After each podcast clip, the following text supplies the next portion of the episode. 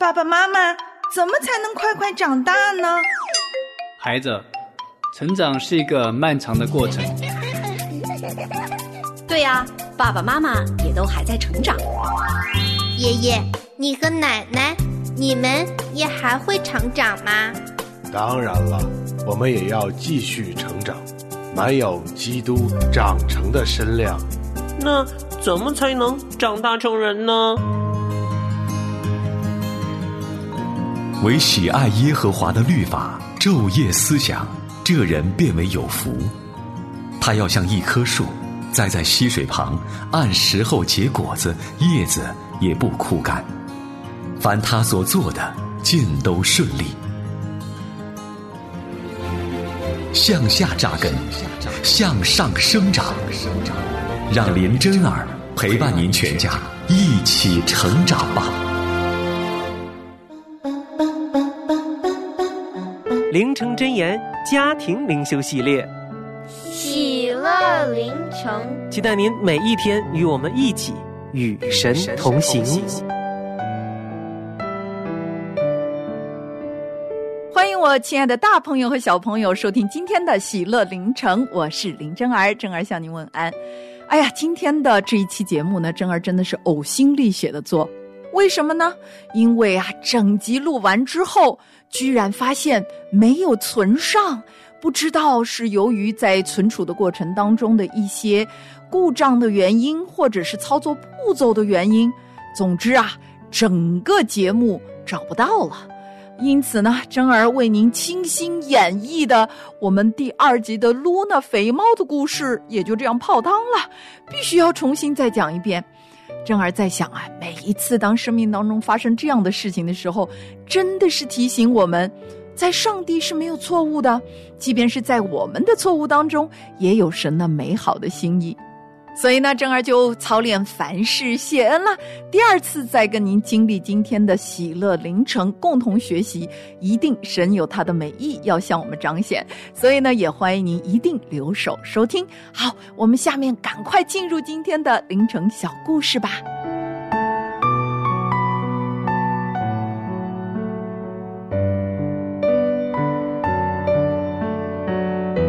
是的，小朋友们，我就是胖猫露娜。上次我告诉了你们，我真要自由，我想要自由。从那一刻开始，我更加的觉得我的幸福就在邻居家的房顶上，我的目标就藏在那每一天开了又关、关了又开的窗子背后。只要是主人一不小心给我留了机会，我就有机会奔向我的自由了。在我的心里啊，现在什么丰衣足食啊，什么主人给我的温暖和爱啊，都不能够带给我幸福和满足感。我只要自由，为了自由的缘故，什么都可以抛弃。哦，终于有一天，我的机会来了。我的主人终于忘了关窗，我一发现就毫不犹豫的从那里。的一下溜了出去，跳到了窗台下面的屋顶上。哇，屋顶上真是美不胜收啊！一阵阵清晰的香气从四面飘来。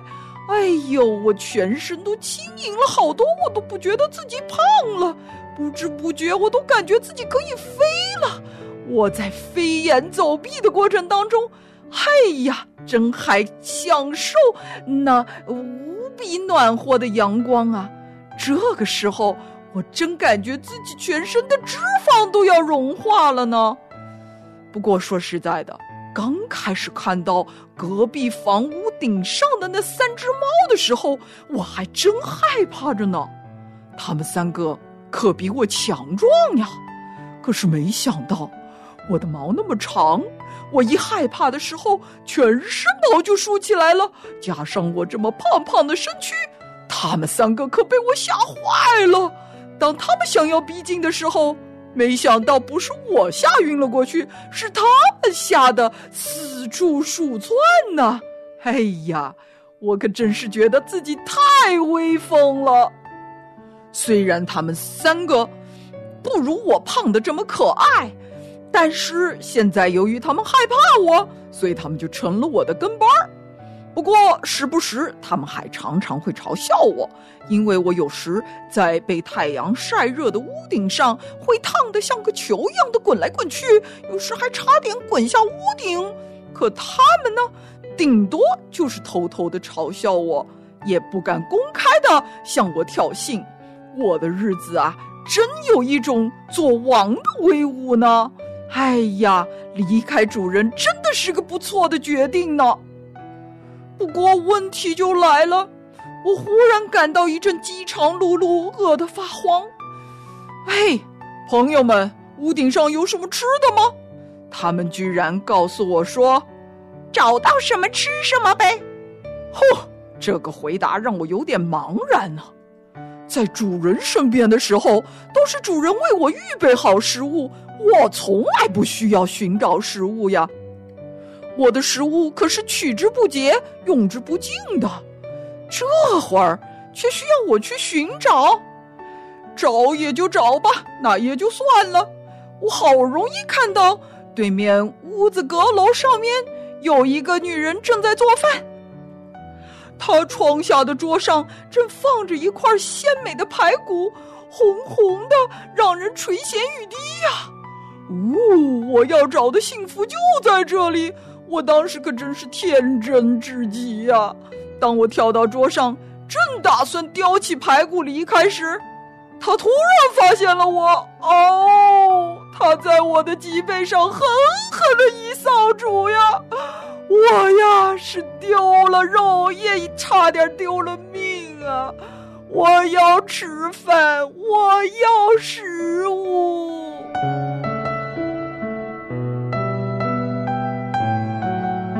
亲爱的小朋友，故事说到这里，你是不是觉得这只小胖猫露娜命运还真悲惨呢？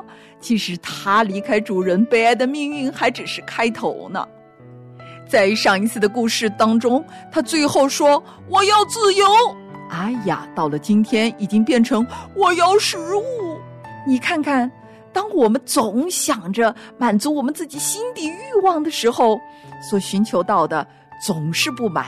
总是缺乏，总是绝望，在我们小小的生命当中，可能还没有很多很大的欲求，有时候仅只是功课的事啊、玩具的事啊、和小朋友之间的关系啊等等。可即便是如此，我们从小也就开始了按照我们自己的喜好去做出一些决定。因此呢，我们就看见我们自己还有我们的朋友，常常会因为做错事情、做错决定而受到父母亲的处罚。有些时候呢，也需要经历这一些恶果所带给我们的痛苦和伤害。那。我们今天从露娜的故事当中呢，其实是要更深的去了解《路德记》背后那一段历史时期，就是整个世师的时期。以色列民就是这样的，他们行在自己的喜好当中，没有以神的旨意和神的计划为他们所追求和谨守的一个目标，以至于每个人都按照自己的喜好去做出生命当中的决定。那拿阿米的丈夫就是如此，带他们离开了自己的父家，去到摩崖地。当他们经历痛苦再回来的时候，他们才发现，只有紧紧的去依靠上帝所为他们预备的应许的那些恩典和预备，他们才能够真正的重新开始一条蒙福的道路。今天《路德记》的第二章，就是一个蒙福道路的开始。从以前受苦的道路到蒙福的道路，中间只有一个连接，那就是回家。回头回转归向上帝，按照神的心意，以他所喜悦的方法来过我们的人生。那我们真的会看见《路德记》的第二章里面有好多关于他们在整个故事发展情节当中的一些似乎在人看来的巧合。里面有一些词是恰好、刚刚等等，这些正好是表达了在我们人眼中看为所谓的巧合。其实早有神那丰盛的慈爱怜悯，还有他那美好的预备。那我们呢，会透过《路德记》的查考，看到虽然在这一段的历史记载当中没有直接神的介入和参与的描述，甚至神的名都没有多次的提及，但是呢，却在我们看起来是人所过的这个人生当中，每一步都有神的奇妙的恩典和作为。只要我们愿意行在他的旨意当中，他就可以带领我们一步一步的走出我们现今的困境，然后以他所喜悦的方式来面对我们的人生。在今天《路德记》第二章的查考当中，珍儿鼓励大人可以带着孩子们一起讨论这两个问题。第一，从哪里可以看出神在我们生命当中有最美的预备呢？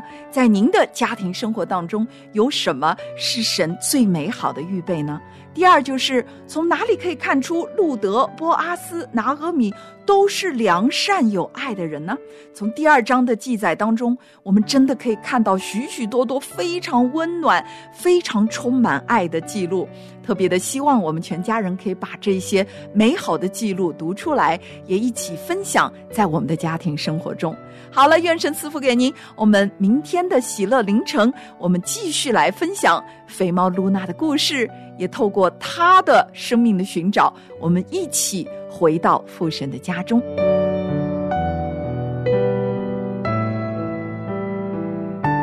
我们一起来祷告，亲爱的阿巴父啊，我们需要你。当我们走岔路、走错路、走偏路、迷路的时候，求你亲自把我们寻找，也让我们都可以快速的归回你的家中，成为你所喜悦的儿女。祷告，感谢奉救主基督耶稣的名，阿门。说真的，柴米油盐、车贷、房贷容易吗？我说真的，养孩子太不易了，太难了。说真的，受不了了。说真的，教育子女太让我崩溃了。说真的啊，家家有本难念的经啊。我是林正儿，您的亲职班主任，在家长学堂等着和您一起学做父母。我们来聊聊儿，画画女，咱不说别的，只说真的。欢迎我亲爱的家长朋友们走进今天的家长学堂，我是林正儿，正儿向您问安。是的，最近几期呢，我们都在聊十岁到十二岁的女孩子怎么养这个话题。那我们这棵小小的青橄榄树呢，已经进入到亭亭玉立、蓬勃发展的青春期的一个阶段。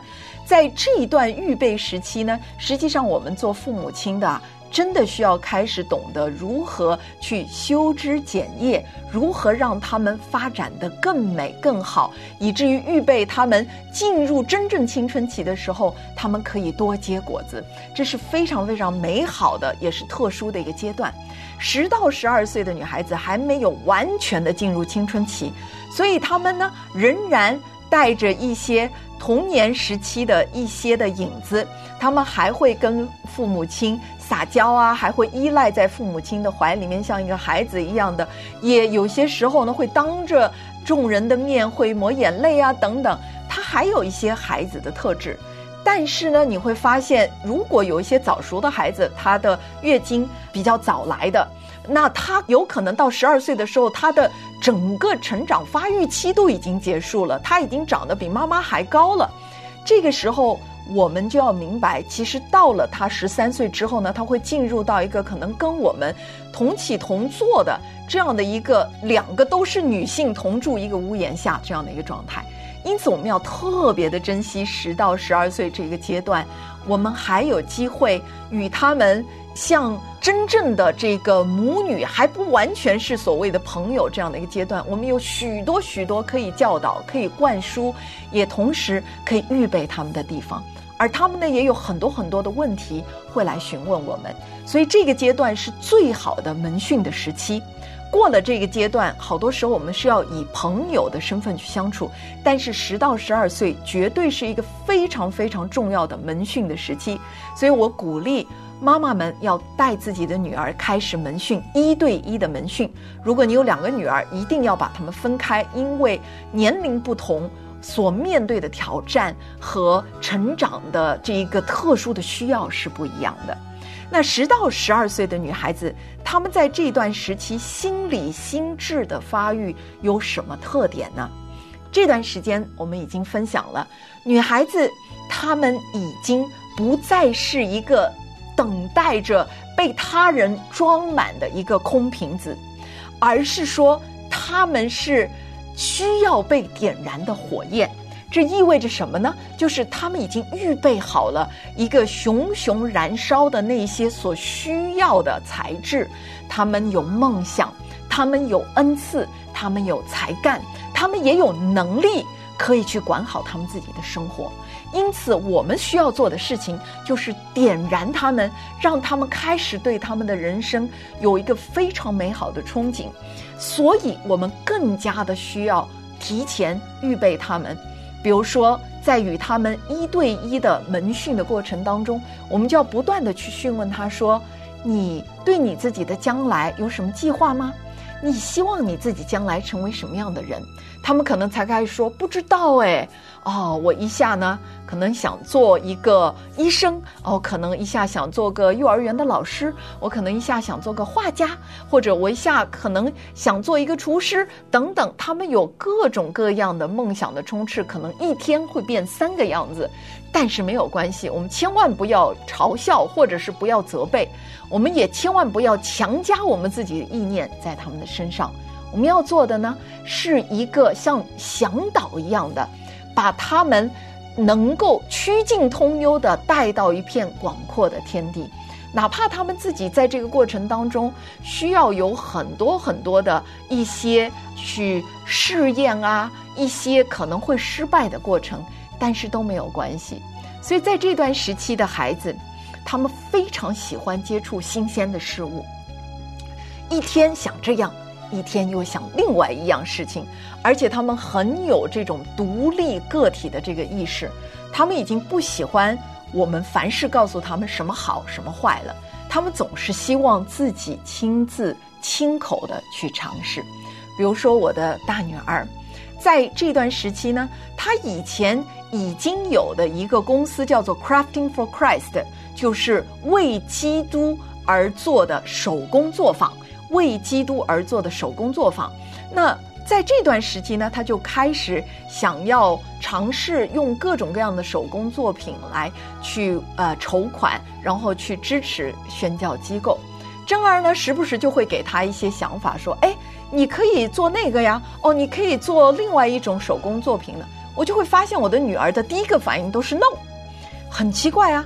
虽然后面她可能还会照我的建议去尝试一下。但是他的第一个反应都是 no 的时候，我就知道说，他其实不希望我告诉他怎么去做，而是呢，希望我告诉他一些的选择，让他自己去选择。所以后来我就学乖了，就学聪明了，我就会有偶尔呢找一些视频的作品给他看，说，哎，你来看这个好好看呢，哇，这个纸叠的真好。然后或者我给他买一些这方面的书籍和一些学习的材料。然后我的女儿就说：“啊，妈妈，我终于解码了这朵玫瑰花的叠法，哇！”我就会大大的称赞她。然后她就会告诉我说：“哎，我突然发现啊，我不单单只是要用这个叠纸来服侍主，我其实也可以做一些其他的手工作品。”我说：“当然可以啊。”有些时候呢，我就会跟她说：“哎，女儿，我发现你的口才是非常的好的。你有没有想过，除了教儿童主日学之外，真的可以带领你旁边的人有一些查经呢？”她的第一个反应是 “no”，当然是习惯性的 “no”。我说：“哦，那没有关系啊，你可以考虑一下妈妈所说的这件事情。”聊聊儿画画女林真儿等您共聚家长学堂，咱不说别的，只说真的。结果接下来的几个礼拜，我就发现他开始在自己的个人灵修的过程当中，他来预备他自己的一些课程。他会写一些课程的计划，然后拿来给我看，说：“哎，妈妈，你看，我突然想到，你马上就要去带领一个教会的退休会了。我呢，其实他们邀请我去替他们看孩子，但是我觉得当当看孩子是没有意义的。我需要教导他们一些圣经的功课，所以呢，我就给他们预备了三个课程。”我一看，我觉得比妈妈写的还好还棒，所以我就鼓励他，我说：“真的太棒了！你可以去尝试。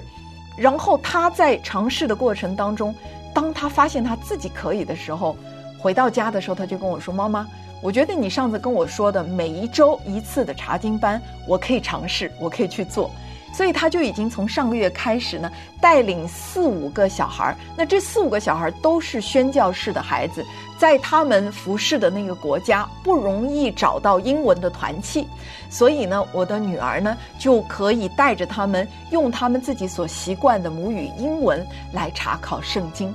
那这几个孩子分别在不同的国家，但是呢，他们却可以每一周相聚一次。以他们自己听得懂的那个宣教士孩子的言语和例子，去运用上帝的话语。有一天，我就在旁边，不是为了偷听，而是我在做事的时候，我就在真的路过，听到我的女儿在跟他们讲到关于顺服这件事情。他就讲到说，我们每一个人的父母亲都是全时间服侍主的，都是传道人，都是牧者，但是他们的护照不是我们的呀。我们还是孩子呀，所以当爸爸妈妈们听到上帝的声音说搬到另外一个城市，他们都要搬走的时候，我们心里面很不爽，对不对？我就听到那些孩子说很不爽，很不爽。然后他们说：“那为什么会不爽呢？啊，我们要失去我们的朋友，失去我们所爱的环境，然后呢，我们要去吃自己不喜欢吃的食物等等。”他们每一个人都听得懂对方心里面的挣扎和痛苦。这时候我的女儿说。那就在这个时候，我才想到说，为什么听父母亲的话，实际上就是听上帝的话了？因为我们跟随着父母亲的过程，其实就是让上帝知道说，我们愿意做一个听话的孩子，愿意顺从父母亲，从而表达我们对上帝的顺从。哇！当时我在外面听到的时候，我的眼泪就止不住的流下来，因为我真实的知道。在他的生命当中，由于他愿意尝试用自己的恩赐去服侍主，所以呢，他就可以祝福到与他有相同经历的孩子们，而他们因为有相同的经历，所以他们说话的时候，所有的语言是共通的，强过我们这些做父母亲的从另外一个角度去强加给我们的孩子们。所以，亲爱的爸爸妈妈们，你的女儿。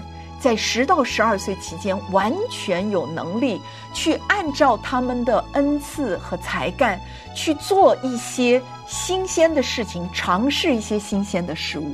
但是我们做父母亲的呢，就需要支持他们，因为他们不容易持久，他们很容易被新鲜的事物所感染，所以我们就要在旁边让他们知道说。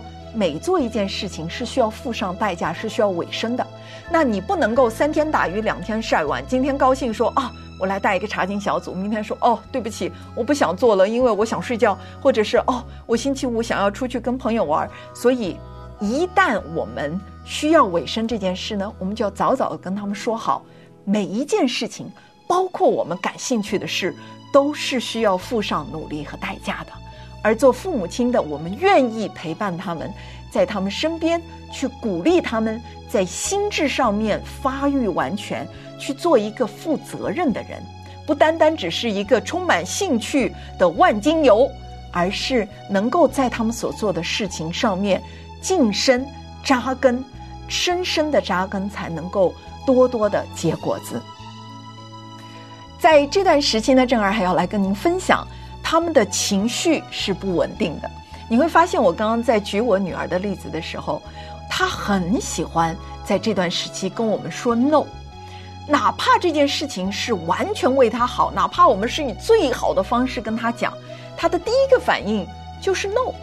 我也曾经思想过，为什么他要这么说呢？我相信这是在这段时期，他开始有个人的那个意识非常的强烈。他非常的不喜欢被交代，或者是被强迫、被命令去做某一件事情。那可是呢，我们也要让他知道，说 no 是有限度的。我不是随便就允许你跟我说 no 的。当然，我们也不是说他每次说 no 我都要立刻跳起来，然后火冒三丈，不是这样的。但是我也要让他知道，什么事情是他不可以说 no 的。比如说去教会。比如说，顺从父母亲在真理的事情上面；比如说他在犯罪的事情上面当我们管教他、提出来他要悔改的时候，如果他是在意见之外的，在真理方面的跟我们敌对，或者是一个悖逆的这样的态度，是绝对不可以的。在这样的一个时期，我们就会知道说，我们会让他们懂得情绪上面是有自制的。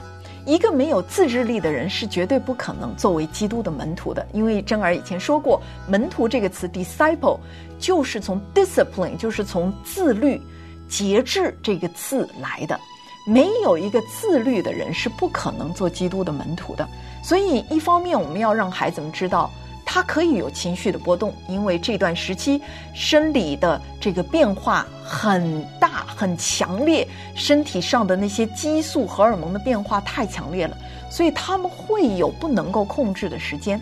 然而，这不是一个借口，不是说他们任何时候都可以随便的宣泄自己的情绪，让其他人为他们的情绪买单。那这段时期我们该怎么办呢？我们允许他们表达，但是要在合理的范围之内。比如说，当他表达他的意见说 no 的时候，珍儿会问他说：“为什么你要这么说？为什么你要说 no？可不可以告诉妈妈你说 no 的几个理由？”或者当他强烈的要求要做什么事情，我说 no 的时候，他非常的不高兴的时候，我就会告诉他说。可以啊，妈妈说 no，但是并不表示说妈妈的 no 就是完全不可以改变的。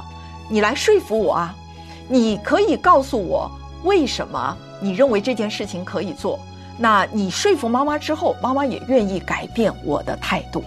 好。那今天呢，正儿跟大家分享的就是他们心智、心理上、情绪、情感上灵里面的这一段时期的发育的特征，我们需要该注意的地方。在下一次课程回来呢，正儿要继续的来跟您聊十岁到十二岁的女孩子心智、心理上、情绪、情感上灵里面的这一段时期的发育的特征，我们需要该注意的地方。我们下期的家长学堂不见不散了。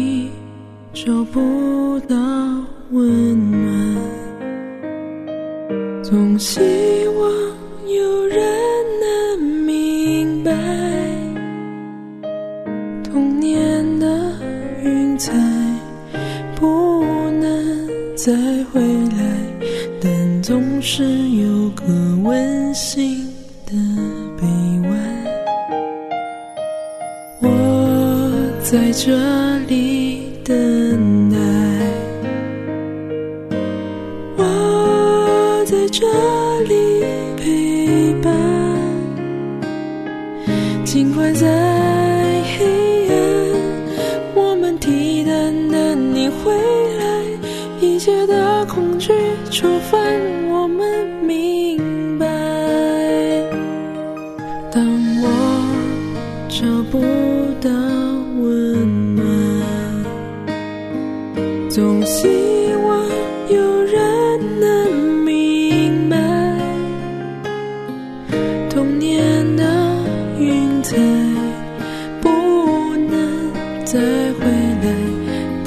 总是有个